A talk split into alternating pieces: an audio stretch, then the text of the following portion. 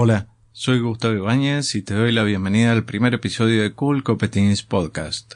Hola, ¿qué tal? ¿Cómo están? Estamos acá con tres grandes expertos en informática y hoy vamos a estar conversando sobre los problemas que tiene el voto electrónico planteado como está según especialistas.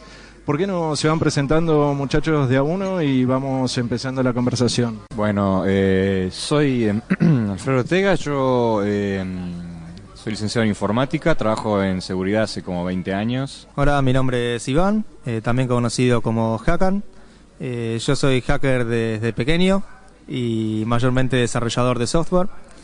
Y bueno, me involucré en este tema de seguridad electoral hace un par de años, en el 2015, y tuve la suerte de conocer a estas gentes que, con las que vamos a charlar hoy. Bueno, mi nombre es Javier Esmaldones, yo soy programador, me dedico a la informática hace también más de 20 años y hace unos cuantos años también curioseo los distintos sistemas de voto electrónico que, que se ofrecen por ahí como soluciones casi mágicas a los problemas de las elecciones.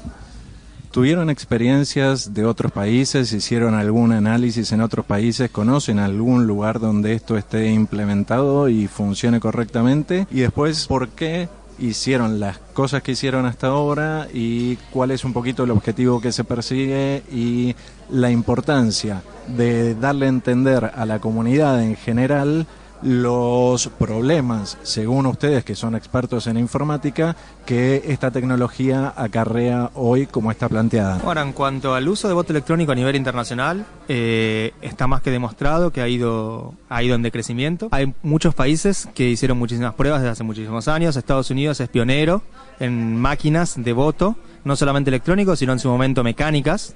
Eh, luego vino la parte electrónica, en, la, en, nuestra modernidad. De acá de Latinoamérica tenemos vecinos como Brasil que utilizan voto electrónico hace más de 10 años, ¿no, Javi? Sí, más de 10 años. Hace más de 10 años que utilizan algún mecanismo u otro de voto electrónico. Eh, la democracia más grande que utiliza hoy en día en el voto electrónico a nivel, eh, a nivel nacional es India. En general, eh, la, todos los sistemas de voto electrónico son vulnerables por, por un principio de que, bueno, eh, todos los sistemas en sí son vulnerables, es imposible hacer un sistema perfecto. Sí, bueno, con respecto también a, a las al uso de voto electrónico en el resto del mundo y hemos tenido relación. Iván y, y Alfredo han viajado a, a Brasil a, a, dar charlas. Sí. Ha estado en Argentina Diego Araña, que es uno de los investigadores que más ha estudiado el tema en Brasil. Hemos tenido también un par de veces la visita de Harry Hursti, sí. que es un finlandés radicado en Estados Unidos, que también lleva más de una década trabajando sobre estos temas. Alfredo ha estado, ahora puede contar un poquito que ha estado en la DEFCON en Estados Unidos. Bueno, estuve el año pasado, fui, viajé a Las Vegas. Eh, casualmente había una conferencia de informática, así que me, salí un poco del casino, me metí para, para adentro. Y bueno, ellos eh, tienen un, una parte de la conferencia de seguridad informática DEFCON, que es una de las más importantes del mundo, es, eh, acerca de, del voto electrónico, porque en Estados Unidos tiene un problema bastante grande con el voto electrónico. Y la verdad que fue bastante... Eh, se comió toda la conferencia, salieron un montón de noticias acerca de lo mismo, estuvimos, eh, estuvimos con unos amigos eh, analizando máquinas de voto electrónico no de Argentina, sino de Estados Unidos, que habían ahí, cosa que acá no, no pudimos hacerlo prácticamente porque no nos la dieron. Contame un poquito cómo fue el proceso cuando ustedes quisieron solicitar hacer una especie de auditoría, ¿sí? Más o menos como, como lo que hiciste en Las Vegas cuando te escapaste del casino. Sí, eh, bueno, el, desde siempre le, varias instituciones le han estado pidiendo al Estado y a la empresa hacer auditorías abiertas. La empresa eh, ha concedido a ciertas instituciones con muchas eh, limitaciones hacer auditorías, eh, por ejemplo, que no sean abiertas, sino cerradas en una determinada condición, y que le, ha, por ejemplo, le ha pedido a las universidades hacer auditorías. Cuando nosotros pudimos hacer auditoría de una parte muy pequeña del sistema, encontramos un montón de vulnerabilidades de, que fueron publicadas a lo largo de dos años. Como pasa en cualquier sistema, ¿no? Pero estas debilidades que vos me contás que encontraron, ¿cuáles serían las más grandes o las que más nos, nos podrían perjudicar como ciudadanos? Bueno, me encontramos muchas vulnerabilidades técnicas, pero no son las más grandes las vulnerabilidades técnicas, porque algunas técnicas se pueden arreglar generalmente. La vulnerabilidad más grande para mí es que el sistema no es confiable y nunca va a ser confiable. Es muy complejo. Encontramos cosas graciosas para que te puedo contar como para, para que veas el nivel de la mala calidad que tenía el sistema cuando empezó. el sistema, por ejemplo, contaba mal los votos. O sea, uno podía meter una boleta de voto que tuviera 20 votos adentro. Por, el mismo, por la misma persona. O sea, podías votar 20 veces por la misma persona con una boleta. O sea que yo iba a votar y cuando mi voto tiene que contar como uno, puede contar como 20. Sí, contaba como 20, 20, 30, lo que le dé la memoria. La, sí, es, estaba mal, no, estaba no, no limitaba la cantidad de votos que tenía dentro de una boleta, ¿no? Bueno, hay, hay varias otras también eh, vulnerabilidades. Había una que casi se podía ejecutar, eh, tomar el control de la computadora, no controlaba que el software que tenía la computadora fuera el software real al principio. Son todas vulnerabilidades técnicas, pero en realidad no importa porque se van solucionando. Pero algo que nunca se, se va a solucionar es que, es, que, se, que se pueda confiar en la máquina.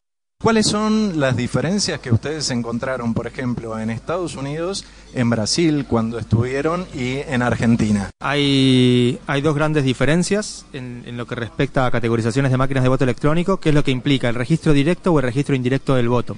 Esto es, es decir, que exista una suerte de boleta que luego va a ser contada o que no exista ninguna boleta, sino que la máquina directamente contabilice y compute el voto a la hora de emitirlo. Esas son las dos grandes categorías de, máquinas de votar. Hay muchas formas de aplicar tecnología en el, en el, proceso electoral, en todo el circuito. Se puede aplicar tecnología eh, en el inicio del proceso electoral, que podría ser, por ejemplo, la conformación de padrones y demás. Se puede aplicar tecnología a la hora de votar, que es en este caso estas máquinas. Se puede aplicar tecnología también a la hora de contar. Hablamos de tecnologías electrónicas en, en este caso. Eh, yo quería hacer una, primero una pequeña referencia que, no, que, que, que cabe destacar, que es que estuvimos eh, hablando, cuando nos referimos a la máquina de acá, hablamos de la máquina que se utilizó en las elecciones de Cava, que corresponde a la empresa de MSA, Magic Software Argentina, que es una empresa la que ha ganado la mayoría de las licitaciones. Eh, sin embargo, en Argentina existen otras, otras máquinas. En nuestro caso particular nos vamos a estar refiriendo a esa porque fue la que eh, tuvimos acceso. A lo que respecta a, la, a las auditorías, eh, yo participé de lo que se llamó una auditoría, que para mí era un circo, que fue eh, momento en el cual lo, me contacté particularmente con Javi, después de haber hecho esa, y le pasé un preinforme de lo que yo había visto. Y Javi lo leyó y dijo, esto es una, esto es una, esto es un desastre. En, esta auditoría, que vamos a ponerle comillas, aunque la gente no pueda ver mi seña de manos, no te permitían eh, libremente auditar el código, vos tenías que sentarte, ir a, ir a la, la sede de la empresa, sentarte, leerlo en una pantalla con personal al lado, y no podías, obviamente, tocar el hardware. Eh, cuando yo se lo mostré a Javi en su momento, allá por el 2015, eh, me dijo esto es un desastre, mira, lo que vamos a hacer es, voy a tratar de conseguir una máquina de alguna manera y cualquier cosa te contacto. Y bueno, en su momento él pudo conseguir una máquina. Eh, esto ya fue publicado, así que podemos hablarlo casi sin problema. O sea, sin problema. podemos blanquearlo. Podemos blanquearlo sin, sin ningún inconveniente. Eh, contale, Javi, más o menos cómo consiste esta máquina y estuvimos viéndola. No, no fue auditoría, o sea, esto no, no, puede considerarse una auditoría. La máquina pasó por una auditoría en el 2015, hecha por la UBA, que fue, es realmente algo bastante triste, la forma en que, que, que, se realizaron estas pruebas. Lo que nosotros hicimos no fue una auditoría, sino simplemente una inspección. Nos sentamos, la revisamos, la vimos y publicamos vulnerabilidades como las que comentaba Alfredo. ¿Por qué eh, hacer referencia a la, la UBA, que lógicamente las personas comunes que no entendemos tanto, creeríamos en una auditoría realizada por una universidad con el prestigio que tiene la UBA, ¿no? Y lo que ustedes consideran que, que no es seria, estuvo medio arreglado, por eso lo llaman medio pseudo auditoría. Bueno, porque en informática es un campo enorme. Perdón, me meto yo porque yo estoy estuve en una parte académica hace 15 años, todos estamos en la parte académica. Eh, pero vos sos el doctor acá. Pero yo soy el doctor Ortega, entonces yo tengo eh, la, la, la, la, chapa para poder decir que de seguridad no tienen la menor idea en ninguna universidad, ni siquiera la que me recibí yo. eh, porque bueno, es un, ahora recién ahora se está empezando a ver, las universidades son instituciones lentas y las nuevas tecnologías, las muy nuevas, tardan en, en, absorber. O sea, uno puede en la universidad aprender teoría informática que se, que se hizo en los 60. Ahora, la que es ciberseguridad que se hizo hace, empezó hace cinco años, no se va a ver en una universidad. Y si se va a ver en una universidad, se va a ver de manera superficial y mal.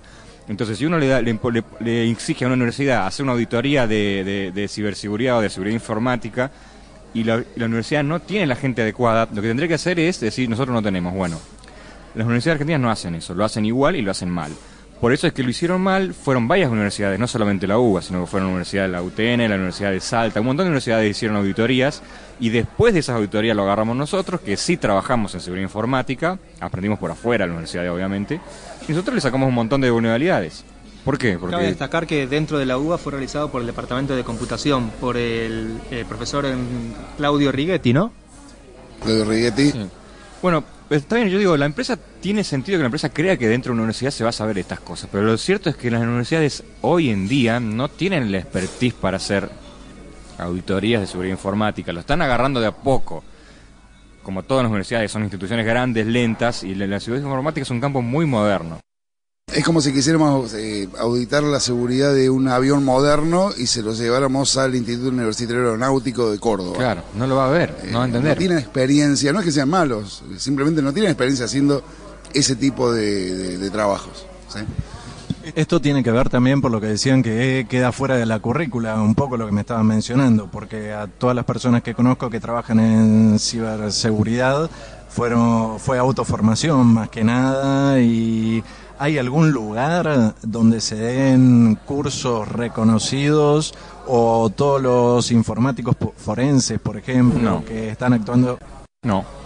No hay título universitario en hacker o título universitario en ciberseguridad, como, como se le dice. Y, el análisis forense es un pedacito, es otra cosa. cosa. un pedacito. Es, seguridad también es un campo gigante. Cuando uno habla de seguridad en la universidad se creen que se hablan de criptografía, que es una parte de la seguridad, y eso sí se da bien en las universidades, pero no se da lo que son la, seguridad ofensiva, que es lo que se requiere en estos casos, o sea, que es atacar un sistema. Eh, ni siquiera de seguridad defensiva, lo máximo que se ve es un poco de criptografía y por ahí algo de, de autenticación, sistemas de autenticación, de, pero sea, la seguridad es un campo tan grande que en las universidades no se alcanza a ver todo. No hay expertos que conozca, hay contadísimos eh, y no es el campo para hacer una auditoría de, lo que es seguridad. De hecho, yo creo que una universidad no es el campo para hacer auditoría de casi muy pocas cosas, realmente. No hay expertos. Por ejemplo, en la UTN, en Ingeniería en Sistemas, hay una materia optativa que se llama Seguridad Informática, donde se ven algunas cosas.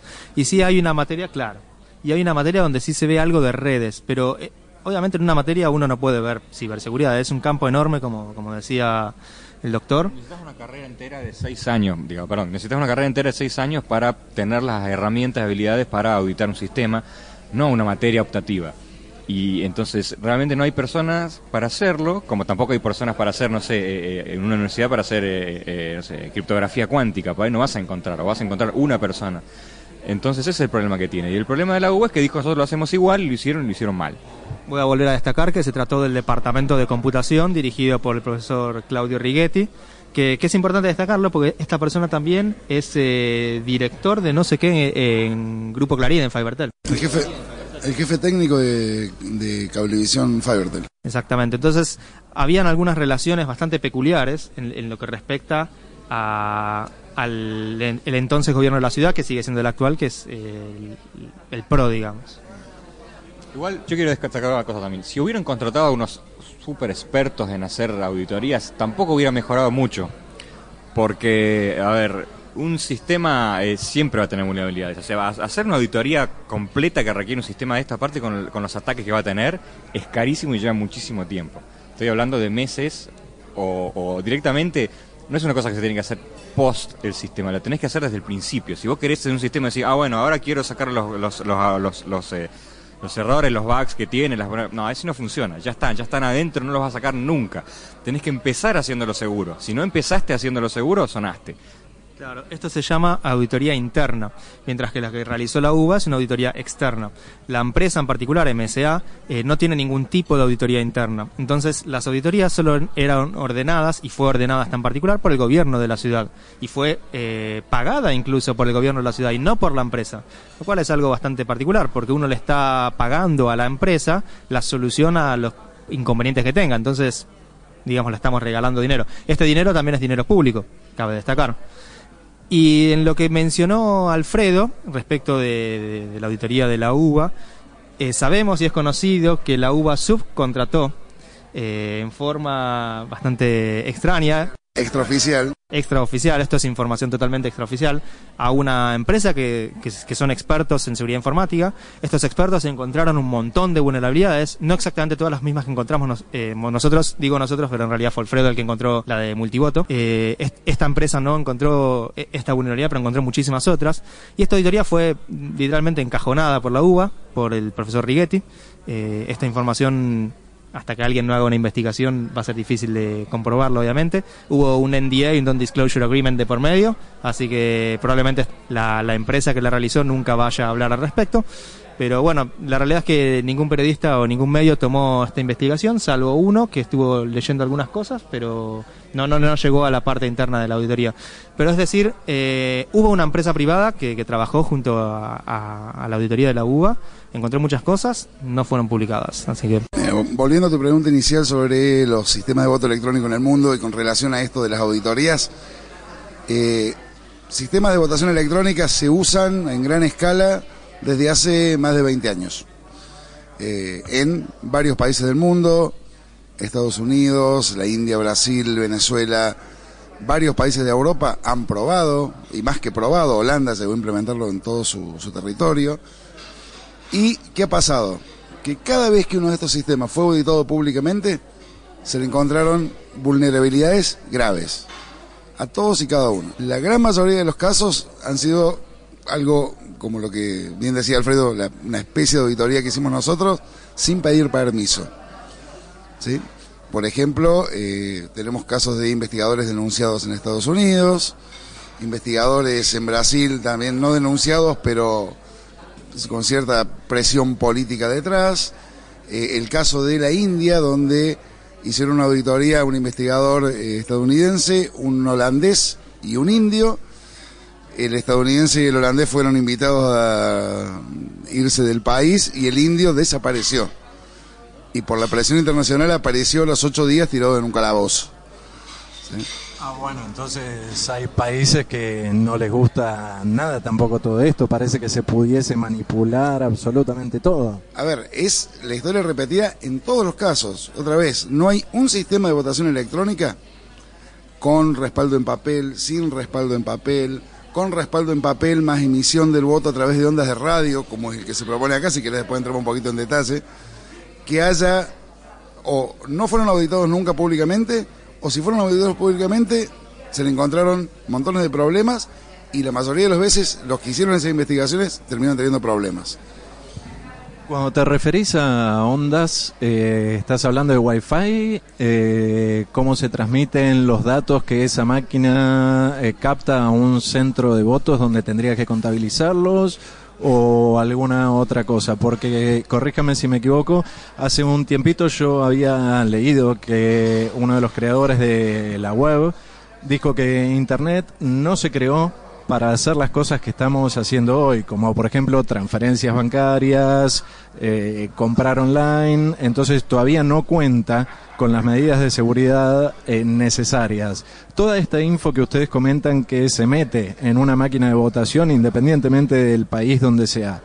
Eh, ¿Tienen idea cómo, cómo viaja? ¿Si va por la web o es una red cerrada? Bueno, ahí tiraste varias cosas, es un poco amplio. Eh, en la, en la de acá de, Buenos Aires, la, de la que estuvimos hablando nosotros, eh, trabaja con radiofrecuencia, pero de otra manera. Esto es así. Eh, recién decía Iván, tenemos sistema de voto electrónico como el de Brasil, por ejemplo, en donde hay una máquina sobre una mesa, los votantes desfilan durante el día, presionan botoncitos de acuerdo a qué candidato eligen y al final del día la máquina tira los resultados generalmente sí impresos en papel. Ese es el sistema que se usa, por ejemplo, en 25-20% de los, de los condados de Estados Unidos. Los problemas de eso son evidentes. Es creerle a lo que dice la máquina o creerle a lo que dice la máquina. No hay, lo hemos visto en Brasil recientemente, hay denuncias de fraude, de que yo voté una cosa y salió otra, pero al final del día no hay contra qué contrastar eso. Es lo que dice la máquina o nada. Hay sistemas que son en ese sentido un poquito mejores y que además de registrar el voto, lo imprimen en una boleta de papel, que va a parar a una urna, en una caja como estamos acostumbrados, y que luego debería contarse esos papeles en la urna para ver si coincide con el resultado que arrojó la máquina. Cosa que por lo general no pasa, no se hace. No es que no coincidan, sino que simplemente se confía en lo que dice la máquina. El sistema que se ha implementado aquí en la ciudad de Buenos Aires, en Salta y en varias, varias ciudades y otras provincias argentinas, como Neuquén, San Luis, Corrientes, es una mezcla, porque el, sistema, el voto se emite a través de una computadora, la selección que hace el usuario se imprime en una boleta de papel, pero el voto se almacena digitalmente en un chip que está en esa boleta de papel. Y la forma de transmitir, de grabar ese voto en ese chip, es a través de la emisión de ondas de radio. O sea que el voto se transmite hacia el chip. Eh, es una transmisión de muy bajita potencia, con un chip que está muy cerca del emisor de radio, con lo cual eh, eso, digamos, no se puede escuchar a 20 metros de distancia. Evitaría, por ejemplo, que si yo tengo un aparato para leer ondas de radiofrecuencia, pueda captar esa información, ¿no? El problema es que, y esto lo, hicimos, lo, hizo Alfredo principalmente, compramos una radio AM, onda corta, en el abasto, con un programa que hizo Alfredo, conectamos la radio a una notebook nos pusimos a grabar chips con un grabador que tiene mucha menos potencia que el de la máquina, que es el de un celular, y a tres metros escuchábamos y podíamos diferenciar si se estaba grabando una, una cosa o se estaba grabando otra. Claro, esto es que podíamos llegar a detectar algunos votos. Esto es un experimento totalmente casero, digamos, y en, un par de noches sin dormir y por gusto. No, casero no, soy un profesional, loco, como casero. Solo que me, me, dos semanas estuve programando eso y diez años estudiando algoritmos, aparte lo hiciste vos también. Hicimos, hicimos un, algoritmo de, detección con transformada de Fourier y algoritmo casero, me dije. Con FFT. Ahora, para, para las bestias como yo que no tienen ni idea, subtitulame lo que dijiste en fácil más o menos, eh, ¿qué, son estos algoritmos más o menos para, para que los tratemos de entender y que en realidad no, no que me expliques qué es el algoritmo porque no lo vamos a entender nunca, tendríamos que estudiar todo lo que estudiaste vos, sino para que podamos entender un poco qué es lo que hacen en realidad. Eh, no, detectan patrones, ¿no ¿viste cuando vos escuchás el sonidito, que escuchás un, como que tiene un sonido distinto del otro? Bueno, eso básicamente. La transforma de Fourier, Fourier es como que detecta qué frecuencias hay, es como, es como el el ecualizador, el, ecualizador gráfico, ves que barrita sube más que otra. Bueno, algo así. Exactamente, es eso. Entonces, cuando un, voto eh, tiene cierto patrón, otro voto tiene otro patrón, es como el conocito ese. Entonces, lo que hacíamos era un detector que discriminaba entre un voto y otro voto, y por eso podía detectar si estaba votando por una persona o por otra. Eso sí es simple, digamos. Eso, lo mostramos incluso en el Senado de la Nación. Fuimos, llevamos una notebook, la radio, una boleta y un celular y mostramos delante de los senadores cómo, ahí lo pudimos hacer a dos metros de distancia, cómo grabábamos una cosa y el programita se ponía verde, grabábamos otra y el programita se ponía rojo. O sea que con esto se acabó la privacidad del voto. La anonimidad. Este, esta parte del análisis andaría más eh, orientada hacia esa parte. Y otra vez, es, es solo un ejemplo concreto, puntual de algo muy chiquito que podemos hacer aunque se ofenda Alfredo porque digo casero, en muy poquito tiempo. ¿sí?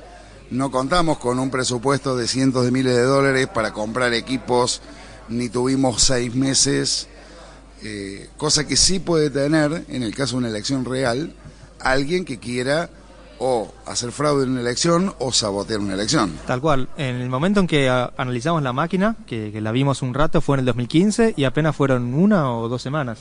Eh, desde ese momento nunca más volvimos a ver una máquina y todo el resto eh, fue, bueno, con, lo que, con la información que teníamos y con lo que pudimos hacer.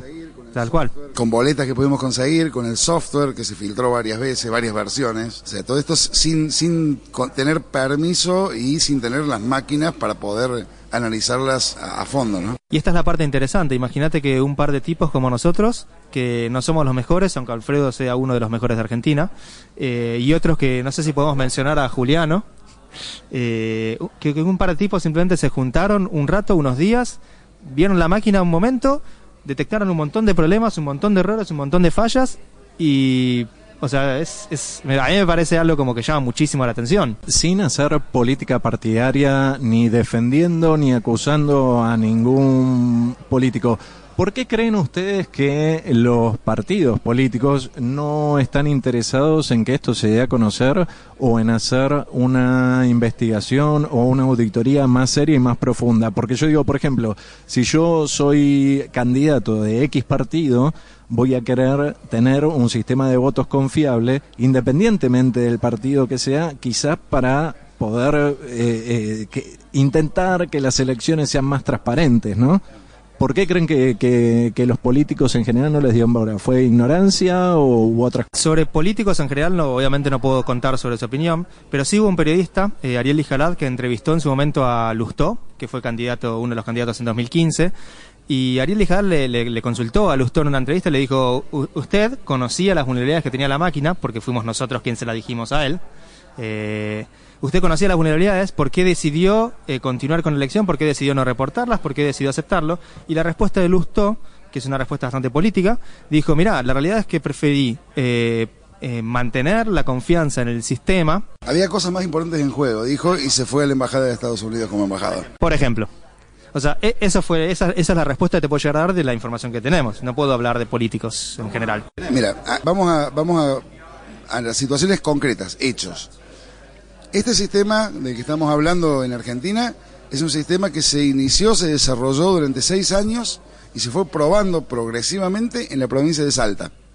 Salta gobernada por aquel entonces y hasta ahora por Urtubey, que en aquel entonces era parte del Frente para la Victoria. Hoy está con el peronismo federal, disidente, algo. Eh, en la Ciudad Autónoma de Buenos Aires lo implementó el PRO, en el año 95. Luego, ¿qué pasó? A nivel nacional, el proyecto para implementarlo lo impulsó Cambiemos y se opuso el Frente para la Victoria. En la ciudad de Corrientes lo impulsó el PJ, el mismo sistema, no uno parecido, el mismo sistema, y Cambiemos presentó un amparo judicial impidiendo que se votara con ese sistema. En el Chaco, lo impulsó el Partido Justicialista. Y un diputado chaqueño que votó en el Congreso Nacional en contra del uso de este sistema, luego de votar con ese mismo sistema en las elecciones provinciales del Chaco, salió y dijo ante las cámaras que era fabuloso. Y recientemente, en la legislatura de la Ciudad de Buenos Aires, se acaba de aprobar ahora definitivamente para usar este sistema, porque en el 95, en el 2015, se usó de una forma bastante, haciendo un vericueto legal, se votó ahora la ley para implantarlo definitivamente y el bloque de Unidad Ciudadana, ex Frente para la Victoria, votó a favor. De exactamente el mismo sistema el que votaron en contra hace dos años en el Congreso Nacional. O sea, claramente, y estamos hablando de peronistas que van por un lado, van para el otro, cambiemos pro radicales que van por un lado, van para el otro. Acá es, la visión de cada partido es qué me conviene a mí en este distrito para las próximas elecciones. O sea que cambiaron un poco su opinión, pero manteniendo el mismo sistema. Al que antes le decían que no, ahora algunos le dicen que sí, al que algunos le dijeron que sí, otros que no, quizás. Depende en qué distrito, depende en qué ciudad, depende en qué provincia, depende si para las próximas elecciones o para las que vienen después. Eh, y esto es mezquindad, esto es egoísmo, esto es comuna de la inmensa mayoría de los partidos políticos. Por ahí eh, los socialistas de Rosario han tenido una postura más coherente, el Frente de Izquierda tiene una postura más coherente. Ahora el resto está todos pensando en qué sistema me conviene más a mí, si soy oficialismo soy oposición, en este lugar para las elecciones que vienen. Esa es la razón por la cual, en definitiva, no se ha logrado modificar el sistema de votación a nivel nacional. Porque hace falta que las fuerzas políticas dejen de lado ese interés cortoplacista eh, en función de si soy oficialismo o soy oposición, porque por ejemplo, los eh, diputados y senadores de Cambiemos que se negaron a considerar la boleta única de papel durante todo este tiempo, hasta el año 2015 le pedían a gritos y presentaron dos proyectos de ley. Los mismos, Patricia Bullrich, eh, Fernando Iglesias, eh, Pablo Tonelli, Pinedo, Michetti. Tienen proyectos presentados de boleta única de papel y ahora dicen que la boleta única de papel es antigua, es incómoda porque quedaría muy grande, porque no sé cuánto. O sea, esto va, los abarca a todos. Cambian de opinión según la conveniencia para las próximas elecciones. Una pregunta un poco para los tres, para ver son dos preguntas en una. Primero, ¿por qué consideran que la gente no toma conciencia de estos problemas que está viendo frente a la seguridad? Y en general también, ¿no? Creo que no, no solo en la parte de las elecciones, si bien es el tema que estamos tocando acá, la gente no le da mucha bola al tema de la seguridad informática. ¿Y qué se podría hacer para intentar hacer un cambio o educar un poquito a esa gente? Bueno, hay un tema que, es lo que nosotros siempre mencionamos, que la tecnología no puede solucionar los problemas políticos y sociales. El, sistema electoral es un sistema muy relacionado con lo político y lo social. Eh, que la gente esté desencantada con, los, con el sistema electoral, que esté desencantada con la política, es un problema que ninguna tecnología va, va a poder solucionar. Eh, además de todo esto, uno al incorporar eh, sistemas de votación electrónica está metiendo la parte de toda de seguridad informática eh, a esta problemática, es decir, se está ampliando la problemática de una forma bastante fuerte. Y si uno ya estaba desencantado con el sistema o estaba desencantado con la política y no quería saber nada, menos quiere saber ahora cosas sobre que la seguridad informática, que si el chip, que si la lectura remota, e, es, un problema adicional. Aparte, hay una, hay una ilusión en, gran parte de la gente, que es lo siguiente, el, sistema electoral tiene problemas, siempre tiene problemas, no hay, salvo Venezuela, no hay un gobierno de un país que declame tener el sistema de votación perfecto. Maduro dice tenemos el mejor sistema electoral del universo. El resto de los países que yo conozco están constantemente buscando cómo mejorar su sistema de votación porque no puede haber un sistema perfecto y eso se está probado en un teorema matemático. Ahora bien, mucha gente cree que como los ciudadanos tenemos problemas para controlar las elecciones, ponemos una computadora y la computadora va a controlar lo que las personas no podemos. Y eso es una ilusión. Eso es asumir que las computadoras son imparciales, eh, no darse cuenta que las computadoras responden a programas que están hechos por gente y que además, como si faltara algo, tienen problemas de seguridad que pueden permitir que otras personas intervengan y las manipulen. Entonces, esto no es que nos pasa acá a los argentinos. A fines del siglo XX hubo una oleada de creer que poniendo computadoras para votar se arreglaba todo. Muchos países lo hicieron y la inmensa mayoría volvieron hacia las boletas de papel y el único que queda ahí dando vueltas son Bélgica y Estados Unidos con los problemas que vemos que tienen cada elección. Y en ese aspecto podríamos decir que es exactamente lo mismo manipular un papel que una computadora o no y por qué. Mira, yo te voy a poner un ejemplo con números puntuales. En elecciones nacionales en Argentina se vota en 96, en la última elección 96 mil mesas, pongamos 100 mil mesas en todo el país. ¿Cómo hago yo si quiero cambiar cinco votos en cada mesa? Tengo que tener a alguien que engañe al presidente de mesa o que el presidente de mesa se corrompa, que los fiscales del otro partido no estén mirando en cada una de esas, o en un número significativo de esas mesas. Esto sí, estamos usando papel. Con el sistema actual de boletas de papel. Ahora, ¿qué pasa si yo soy un sistema informático? todas las máquinas de votación de esas 100.000 mesas van a correr el mismo software, que fue hecho por un grupito de 5, 10, 15 programadores en una oficina, en una instalación, en un, piso, ¿sí? que usan componentes de un mismo fabricante, ¿sí? Que usan componentes de software descargados de internet. Entonces ahí me basta introducir cinco líneas de código una vez corrompiendo a uno de esos programadores, hackeándolos, hackeando la empresa que lo hace y esas cinco líneas de código terminan alterando el comportamiento de las 100.000 máquinas de una vez. Entonces, la gran fortaleza, que parece la desventaja, pero en realidad la gran fortaleza del sistema electoral es que es un sistema altamente distribuido. Entonces yo para hackearlo tengo que hackear por todos lados. ¿Qué es lo que pasa? ¿Qué es lo que vemos? Vemos punteros políticos manipulando, prohibiendo la entrada de algunos votantes a las escuelas, robando boletas, quemando urnas, pero ¿en cuántas mesas pasa eso? muy pocas. Igual hay medidas que se pueden tomar para mejorar eso, no es que eso no haya que hacer nada y esté bien. ¿sí? Pero ya eh, pensemos en esto, en, los últimos 70 años, desde que tenemos elecciones reconocidas como democráticas y libres, ¿cuántas veces hemos tenido una elección presidencial cuestionada? Pensé en algún presidente, pensé en algún presidente que alguien pueda sospechar que el que debió ganar fuera el otro. Esto acá en Argentina en los últimos más de 20, 30 años no ha ocurrido. ¿Vos podés pensar que Luder le, ganó a Alfonsín y le robaron la elección? No. ¿Que Angelós le ganó la elección a Menem? No.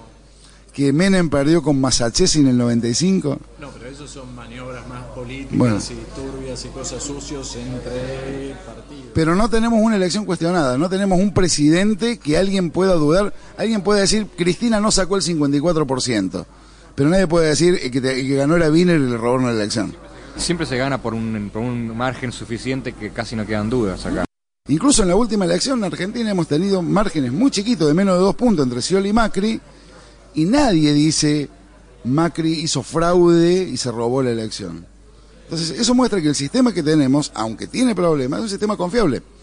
Vamos a Estados Unidos. En 20 años ya tenemos dos elecciones presidenciales cuestionadas. La del 2000 de Bush contra Gore y la de 2016 de Donald Trump. Entonces, la de Bush contra Gore está perfectamente demostrado que hubo fraude. Se, resuelve por un fallo de la Corte Suprema. Ellos no llegaron a la conclusión, no contaron los votos de nuevo y dijeron el presidente es Bush. La Corte Suprema dijo, se acabó el tiempo, ya demoramos mucho, cerremos la cosa así. Esto es una locura, o sea, que, se defina de esa manera eh, viola totalmente los principios de la democracia, entonces es un problema. Eso es importante, tenemos un sistema electoral que tiene problemas, sí, pero no tenemos un sistema electoral tan malo. Guarda que lo que queremos proponer como solución no termine empeorando las cosas. Entonces, eh, como síntesis para ustedes, ¿les parece que es mejor mantener el sistema de voto con boletas, donde vos vas y la metes en un sobre, a diferencia de lo electrónico?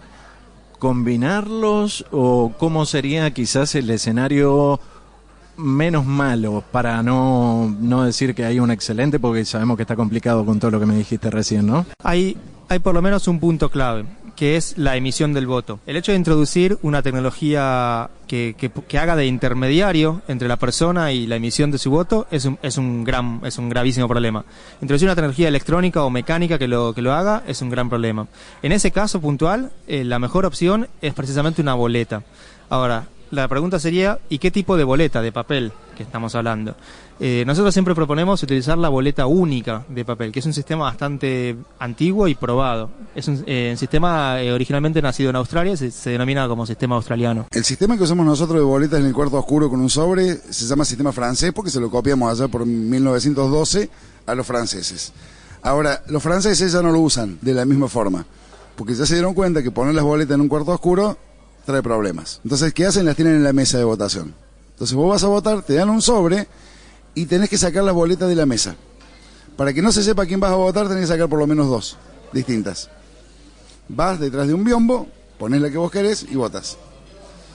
Eh, la inmensa mayoría de los países del mundo, Australia desde 1856, más o menos como nosotros con nuestra constitución, y eh, la mayor parte de los Estados Unidos, la inmensa mayoría de los países europeos, eh, varios países sudamericanos como Paraguay, Colombia, Chile, algunas provincias argentinas como Córdoba y Santa Fe, votan con una boleta única, que es una boleta, una grilla, en donde están todos los cargos electivos y todos los candidatos, todos los partidos. Te lo dan a vos en la mesa, te dan una virome, vas detrás de un biombo y pones crucecitas en donde elegís ¿Qué elegís para cada cargo? Lo doblas en cuatro y lo metes en una urna. O una variante por ahí mejor para elecciones donde se votan muchas cosas, para no hacer un boletón enorme que sea un, que parezca un, crucigrama, separar y hacer una boleta por cada eh, cargo electivo. Tengo una boleta donde están todos los presidentes, tengo una boleta donde están todos los diputados y todos los senadores, tengo una boleta donde están el gobernador. Entonces me dan dos boletas, tres boletas, voy atrás de un box, pongo tres, cuatro cruces y voy, la doblo y la meto en, la urna. Eso para emitir el voto.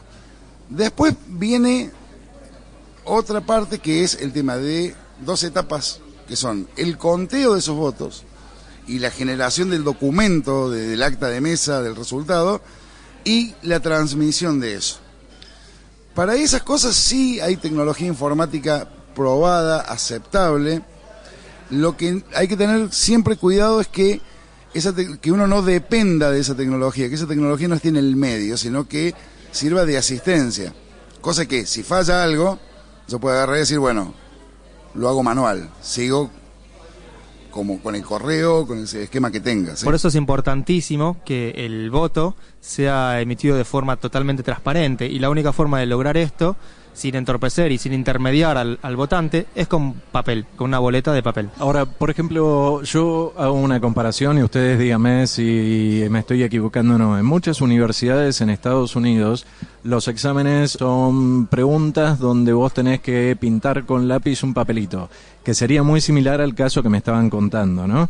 Eh, y esos exámenes que toman en las universidades son corregidos por máquinas. ¿Cuál sería la deficiencia de implementar algo similar? ¿Lo mismo que con las otras máquinas o no tiene nada que ver una cosa con otra? Ahí hay, una, diferencia, que es lo que diferencia los sistemas de votación del resto de los sistemas. Si vos le corregís mal el examen a un tipo, el tipo te va a hechizar. ¿Sí? Acá, si se cuenta mal tu voto, vos no te vas a enterar nunca no tenés forma de enterarte.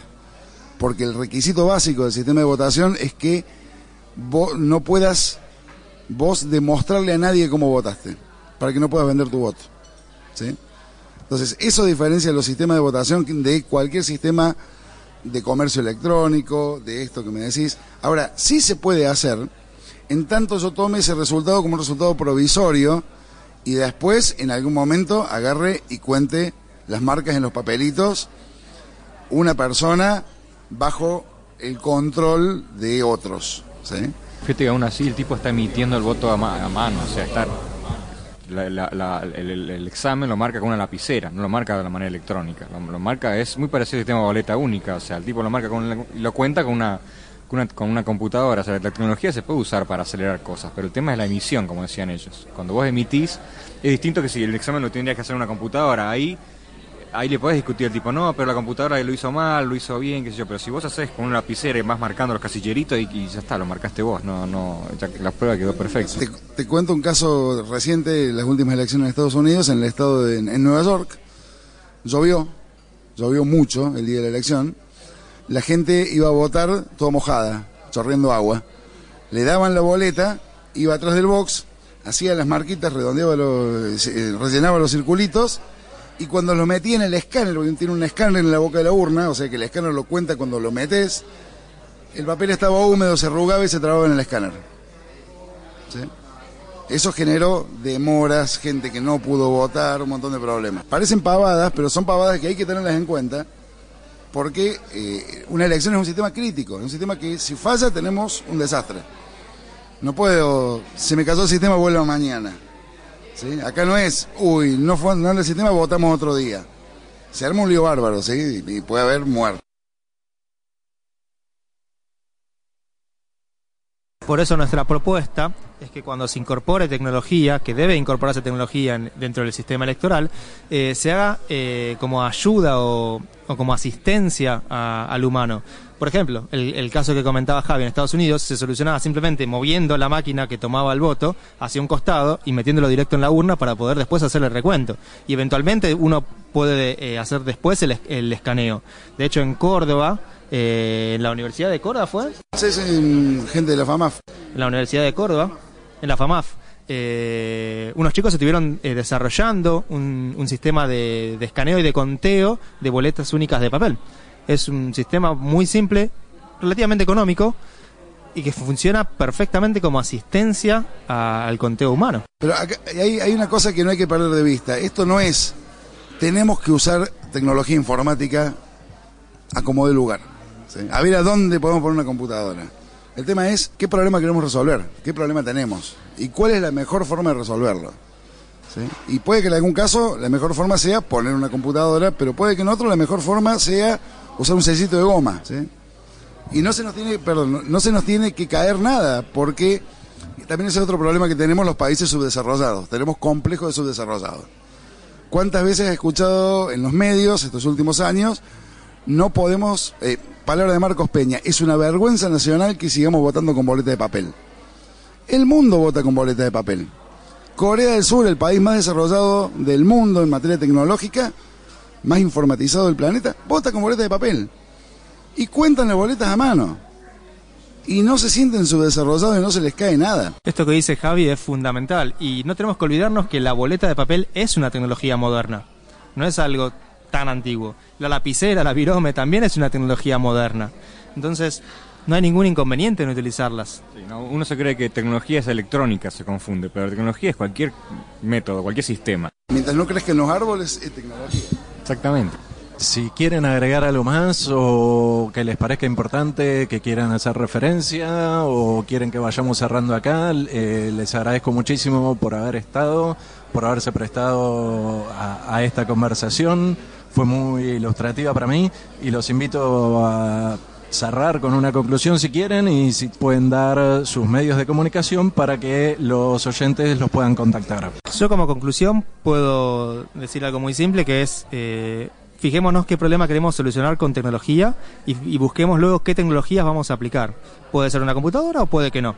Eh, mi recomendación particular es busquemos cómo diseñar eh, un buen sistema con boleta única de papel, busquemos cómo diseñar eh, un buen sistema que pueda contar, asistir al conteo de estas boletas eh, y bueno, y finalmente considero también que es importante la participación ciudadana en toda parte del proceso electoral. Yo le quiero decirle que está escuchando que si, si él cree cualquier palabra que diga un político acerca de voto electrónico, entonces se merece los políticos que tienen y vote con la máquina de voto y, no me importa nada. O sea, que porque si sos, si en Argentina uno le cree a Urtubey, le cree al presidente Macri, le cree a Cristina, todavía le sigue creyendo después de todo lo que hicieron, Mm, loco, sí, sí, voten con lo que quieran, no sé, no, no me importa, tengan un poco de crítica, no crean todo lo que le dicen, eso solamente.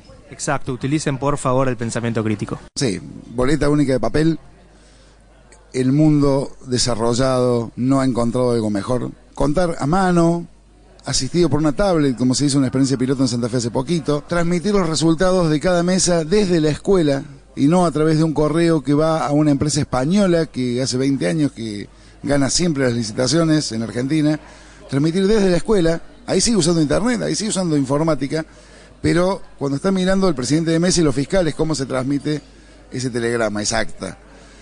Y que del otro lado, cuando llega a un centro de cómputo, no haya un señor disfrazado de cazador de pato con un chaleco diciendo estamos esperando tener resultados significativos para mostrar y pasaron tres horas y no sabemos cómo están la carga de datos. Tenemos tecnología para que una vez que se transmitió en el acto, al mismo tiempo que lo ve el presidente, el ministro del Interior, el juez electoral, lo vean los partidos políticos y lo veamos todos los ciudadanos, para despejar cualquier duda, para que todos podamos controlar, para el que fue fiscal en una mesa y se fue a su casa, cuando llegue a su casa, pueda ver si el acta que él tiene una copia en la mano es igual a la que se transmitió, y si no, apurarse a hacer la denuncia rápido, antes que pase tiempo. Entonces, lo mismo que decía Iván, fijarse qué problemas tenemos y ver, sobre todo, no creer que los problemas nos crecen a nosotros en el patio de nuestra casa. Ver qué hicieron en el resto del mundo también, ver qué cosas funcionan y qué cosas no, qué cosas podemos copiar, qué cosas podemos adaptar no vamos a inventar la rueda nosotros cada vez. Y bueno, los que quieran contactarme, eh, mi Twitter es arroba hackancuba y mi página web es eh, hackan.net. Eh, mi cuenta de Twitter es arroba mis dos centavos, como la columna de Ken Blockman en Los Simpsons, pero en castellano. Y mi cuenta de Twitter es em, eh, Ortega Alfredo, el que quiera contactarme. nada, fíjense, fíjense lo que, lo que escribo ahí y listo. Después de haber terminado la grabación, Javier nos regaló un bonus. En agosto del año 2016, cuando en la Cámara de Diputados de la Nación se estaba discutiendo el proyecto de reforma política para implementar voto electrónico, la actual titular de Transparencia Internacional, la doctora Delia Ferreira Rubio, dijo que tenía conocimiento de que el ministro de Modernización, por entonces Andrés Ibarra, tenía en su despacho un prototipo de una máquina de boleta única electrónica, como se denominaba el sistema que se quería implementar, hecho por una empresa de Corea del Sur. Investigamos y aparentemente había, no, aparentemente había habido una reunión de gente del gobierno argentino con gente del gobierno de Corea del Sur y la empresa Miru Systems. Obviamente esto hubo una denuncia judicial por esto, porque no estaba ni aprobada la ley, ni mucho menos hecho una licitación. Se investigó, el fiscal Marijuán no encontró nada raro, se cerró la investigación.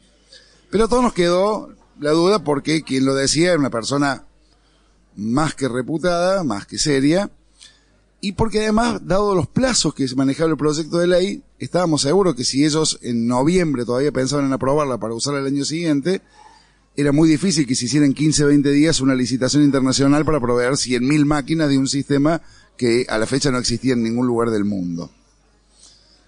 Pasó el tiempo, pasó un año, a principio de este año, nos encontramos con que en un país africano se anunciaba que el presidente, que debería haber llamado elecciones dos años antes, finalmente iba a convocar elecciones con un innovador sistema de voto electrónico. Ese país es la República Democrática del Congo y el sistema era a la vista idéntico a lo que se propone usar acá, muy parecido a lo que se usa en Salta y en Buenos Aires, y hasta las boletas con los mismos colores y los mismos diseños, las mismas flechitas, mismo tamaño. Cuando entramos a ver quién le había vendido ese sistema, resultaba ser la empresa Miru Systems de Corea del Sur. Claramente dijimos, son las mismas máquinas. El Congo necesita para sus elecciones, que son ahora dentro de un mes, el 23 de diciembre, eh, 100.000 máquinas, que es lo que se calculaba que se iba a comprar aquí en Argentina. Y eh, unos días después, sabiendo de nuestras investigaciones respecto a este tema, se comunica con nosotros gente de un grupo de investigación estadounidense, de una ONG cofundada por el actor George Clooney, y eh, nos pasa un documento técnico que habían conseguido filtrado de esta empresa surcoreana, que era una especie de manual de especificaciones técnicas del sistema. Cuando entramos a ver las especificaciones técnicas, confirmamos lo que, lo que ya habíamos visto por fotografías y por videos, que las máquinas eran exactamente lo que se proponía usar aquí en Argentina. Y eh, algo más, cuando entramos a ver las, las pantallas de ejemplo en ese manual, encontramos que había textos en español. Esto es, era un manual de una, hecho por una empresa surcoreana para un país africano que habla francés. Y tenía rotulitos y cartelitos en español. Pero eso no es nada. Había una pantalla donde había candidatos a presidente de, de ejemplo y los apellidos eran Carrió, Altamira, De la Sota, Massa, Stolbizer. Y en una de las imágenes, tapada con una capa arriba, encontramos una boleta de las de acá, que estaba como ilustración original. O sea, claramente ese manual había sido hecho en 2016 para Argentina. O sea, era cierto lo que denunciaba Delia Ferreira, el ministro Andrés Ibarra, a través del encargado de por entonces País Digital, Raúl Martínez, alguien que estuvo imputado y hasta llegó a estar detenido por el contrabando de Sebel en los 90, para los memoriosos, viejo empleado del grupo SOCMA, habían arreglado, sin ley ni licitación, la construcción de esas máquinas, el diseño y la construcción de esas máquinas con la empresa surcoreana Miru Systems. En este momento en Corea del Sur hay una investigación abierta que involucra a esta empresa y al por entonces director electoral de Corea del Sur por numerosos negociados con sistemas de voto electrónico en varios países del tercer mundo, incluida la Argentina. Así que, eh, finalmente, con el sistema que nuestro gobierno quiso que votáramos en 2017, va a votar dentro de un mes exactamente la República Democrática del Congo en África. Bueno, les agradezco muchísimo por su tiempo y predisposición para conversar. Recordá que podés hacernos llegar tus opiniones, comentarios y sugerencias enviándonos un mensaje desde coolcompetence.wordpress.com o a través de nuestro correo electrónico coolcompetence.gmail.com o en nuestras redes sociales que las puedes encontrar en la web. Gracias por escucharnos y me despido hasta el próximo episodio. Todos los materiales utilizados en este podcast tienen licencias libres, excepto que se exprese lo contrario. Las marcas mencionadas corresponden a sus respectivos dueños. Este audio se encuentra bajo una licencia Creative Commons, atribución compartir igual 4.0 internacional. Las opiniones e ideologías de los invitados son propias y no necesariamente coinciden con las mías.